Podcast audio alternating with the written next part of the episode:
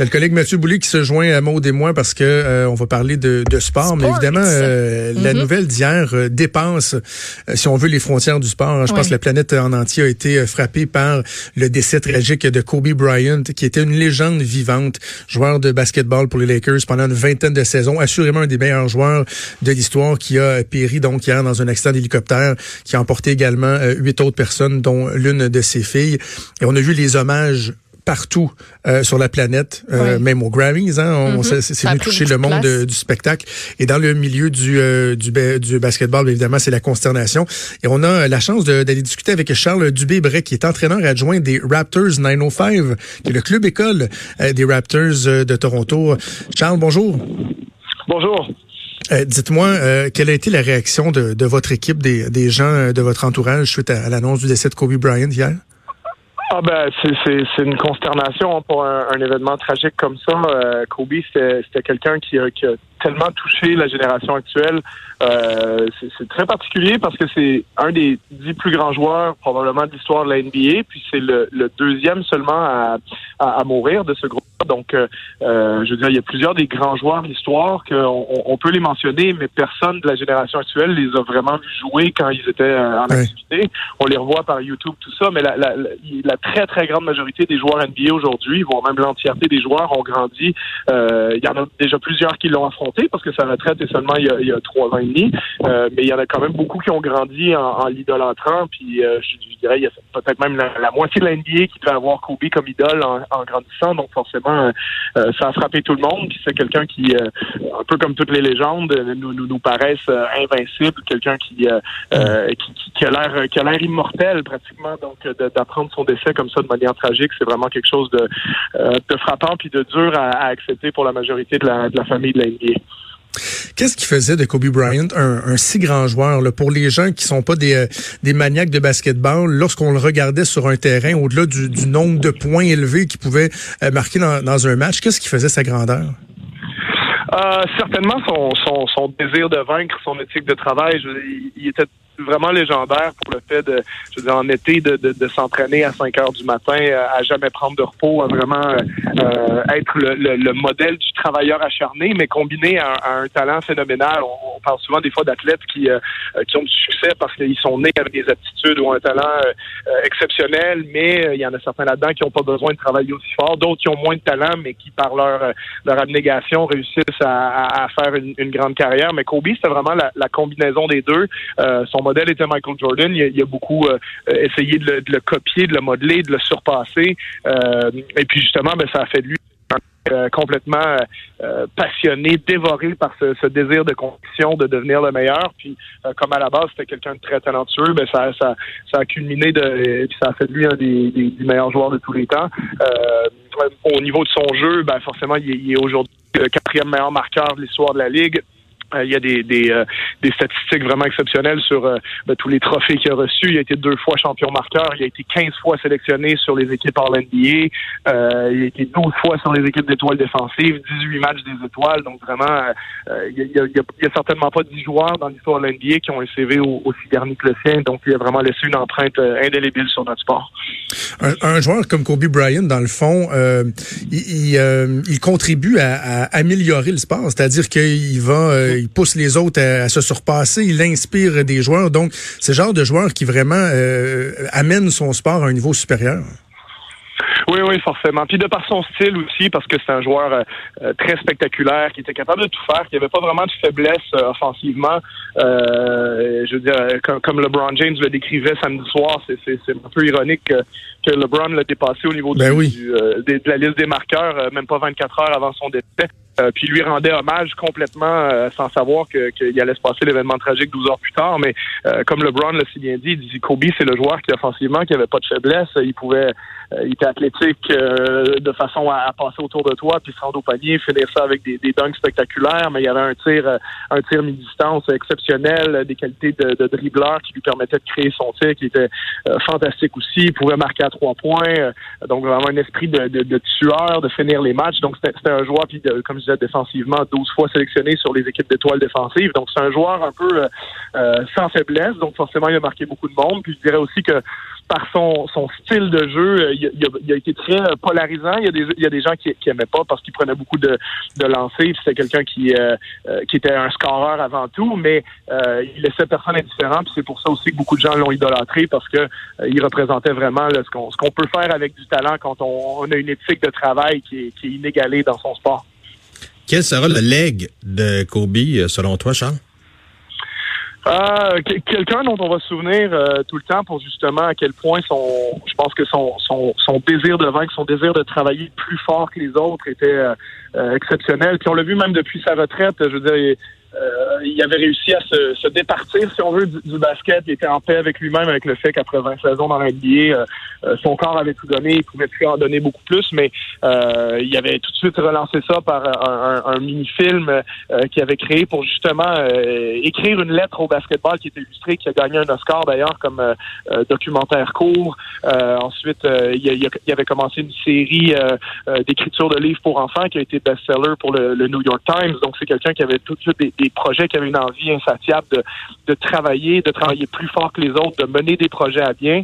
Euh, puis voilà, puis de se consacrer maintenant aussi à sa vie de famille. Puis je pense que c'est ça qui rend le, le truc d'autant plus triste, c'est que c'est quelqu'un qui a tellement sacrifié de sa vie pour être le meilleur, euh, qui s'est dit, ben euh, voilà, à 38 ans, je prends ma retraite, puis maintenant pour le restant de ma vie, je peux me concentrer sur le fait d'être un papa, puis développer des nouveaux projets. Puis on le voyait tellement heureux et épanoui dans ce nouveau rôle-là, puis de, de, voir que ça a été euh, coupé court pour lui et pour sa fille, c'est quelque chose qui est immensément triste. Mais justement, parlant de, de sa fille, Gianna, 13 ans, qui est aussi euh, décédée dans le, dans le crash, euh, on va beaucoup penser la vidéo, entre autres, d'une entrevue qu'il avait donnée où il parlait de sa fille, qui en était tellement fière, qui, elle aussi, a joué au basketball. Puis quand les gens disaient à son père, hey, ce serait le fun, hein, qu'il y ait un gars pour poursuivre la dynastie, tu sais, non, non, c'est moi qui m'en occupe. Euh, de voir que cette fille là aussi aurait pu être un tellement beau modèle pour les jeunes filles. On dirait que ça vient comme chercher encore plus, faire encore plus mal au cœur. Oui, oui, effectivement. Puis juste de penser, euh, je veux dire, pour tous ceux qui ont, qui ont des enfants, je veux dire, on n'est pas des, on n'est pas des légendes comme comme Kobe Bryant. On peut tous ressentir ce que, euh, ce que peut-être la, la, la, peine d'un parent qui, qui perd des enfants. Puis cette idée-là que, que, qu'une jeune fille de, de 13 ans avec la vie devant elle, avec autant de, de talent, euh, euh tout de suite soit privée de, de, de sa vie, c'est vraiment quelque chose qui est, qui est horrible. Donc oui, effectivement, je pense que de ce qu'on en entendait, c'est quelqu'un qui avait un très très beau potentiel devant elle, qui aurait certainement été dirigé de la bonne façon par le, le, modèle parental qu'elle avait. Puis euh, euh, peut-être qu'on a été privé d'une grande carrière, puis quelqu'un qui aurait pu effectivement avoir un impact sur, sur la vie de pas mal de jeunes filles. On a vu, Charles, des équipes hier euh, rendre hommage à Kobe Bryant du côté des Raptors 905. Est-ce qu'il y a des trucs de, de, de prévu en particulier? Euh, ben, on va revenir de, de New York demain, donc je ne sais pas si sur le prochain match à domicile, je serais surpris qu'il n'y ait pas un hommage, euh, probablement une minute de silence, quelque chose comme ça au début du match. Euh, forcément, on a vu beaucoup de choses dans la NBA hier par tous les joueurs qui, qui connaissaient personnellement. Il y a même des joueurs qui ont qui ont pas joué, comme Kyrie Irving à Brooklyn, qui était très près de lui. Euh, toutes les équipes qui ont décidé de prendre les, euh, la, la, violation des 24 secondes pour commencer le match en donnant à son numéro 24. Certains l'ont fait avec le 8 secondes pour le numéro 8. Donc, euh, j'imagine qu'il y a des choses qui vont se mettre en place. Après, ça sera aux, joueurs et aux équipes de déterminer euh, qu'est-ce qu'ils font. Je, ne suis pas dans ces détails-là, malheureusement. Charles Dubé-Bray, entraîneur adjoint des Raptors 905, merci d'avoir euh, pris le temps de témoigner pour nous. C'est fort apprécié. Ben, merci à vous. Merci. Donc, c'était Charles Dubé-Bray. Mathieu, euh, quelques données, quelques statistiques intéressantes sur la, la, carrière de Kobe Bryant? Ouais, 41 ans, à la retraite depuis trois ans et demi. 20 saisons avec les Lakers. Ça, c'est quelque chose, hein? Dans l'ère moderne, ça se passait, là, là 30-40 ans, mais dans l'ère moderne, de passer l'entièreté de ta carrière avec la même équipe, on voit plus ça hein? beaucoup, là. T'sais, Michael Jordan, avec les Bulls, a pas fini sa carrière à Chicago. Wayne Gretzky non plus. Et là, Patrick Roy, on prend en nommer plein dans plein de sports. Tom Brady, on pense qu'il va peut-être signer avec une autre équipe au foot euh, l'année prochaine. Ben, c'est pas euh. impossible, plusieurs rumeurs. Mais lui, les 20 saisons avec les Lakers, on voit plus ça, là. Forbes évalue euh, sa fortune personnelle à 600 millions US. Oh! Quand même. Plus de, mais écoutez à quel point, pourquoi je vous parle de montant, on, on s'en fout quelque part là, euh, suite au, euh, à la tragédie, mais lui a gagné 300 millions à salaire, mais il était tellement, tellement idolâtré par les jeunes qu'on parle de revenus supérieurs en commanditaire. Ouais. Donc, les commanditaires s'identifiaient à Kobe Bryant. Ben oui, 600 millions. Si tu pouvais coller ta marque à ce joueur justement de, de marque-là, c'est sûr que tu le faisais, là. peu importe ce que ça coûtait. Ah oui. Cinq championnats, deux fois élu le meilleur joueur à son équipe en série, 18 participations au match des étoiles en 20 saisons. Wow. Présentement quatrième meilleur euh, pointeur de l'histoire de la NBA, était troisième jusqu'à samedi soir. Mm. LeBron James le dépasse. Et après le match, Kobe Bryant envoie un tweet Mm. en taguant LeBron James disant euh, c'est le fun de voir que t'amènes le sport, euh, notre sport à un autre niveau. Et LeBron James parle de lui dans son point de presse avec les médias comme étant d'une légende vivante, patati patata, lui rend hommage. Et quelques heures après, euh, Ouais. arrive l'accident. Son surnom, Black Mamba. Pourquoi là? Ça, ça a marqué beaucoup là. Ce surnom-là, en plein milieu de sa carrière, malheureusement, il est arrivé euh, des accusations pour viol. Accusations qui ont tombé parce que la victime, la présumée victime, en fait, a pas voulu témoigner. Et lui, s'est dit, je vais me reprendre en main, euh, je repars à neuf, euh, je me donne un surnom, le Black Mamba. C'est une espèce de serpent réputé pour être très fort. Et là, les gens sont identifiés à ce surnom-là. OK. C'est de là ça part parce que là, depuis euh, quelques heures on voit ça le surnom mais c'est ça là, le, le surnom arrivé en plein milieu des procédures judiciaires euh, contre la présumée victime après ça décidé de changer de, de nom. Et je sais que Benoît l'a mentionné ce matin, ces procédures-là, puis notre collègue Vanessa Destiné a fait euh, une publication sur Facebook qui fait beaucoup réagir. Je ne sais pas, vous autres, toi, Maud, dans, dans le portrait, là, quand on entend parler de Kobe Bryant, idolâtré, est-ce que tu le vois co- comme étant une ombre? Est-ce qu'on doit séparer ces choses-là? C- Comment tu vois ça, toi? J'ai eu la discussion justement avec Anaïs Gertin-Lacroix ce matin OK. qui va faire sa chronique là-dessus. Tu sais, je me dis, moi, je le savais pas, ça. Tu sais, je suis pas une fan de Kobe. Bryant. Je savais c'était qui, mais cette partie-là, j'en avais aucune idée. Puis c'est sûr que les premiers instants, tu peux pas faire autre chose que de rendre hommage à cette personne-là qui a apporté tellement au niveau du sport, puis à plein d'autres niveaux aussi, mais en même temps, tu peux pas oublier, tu peux pas écarter ce fait-là.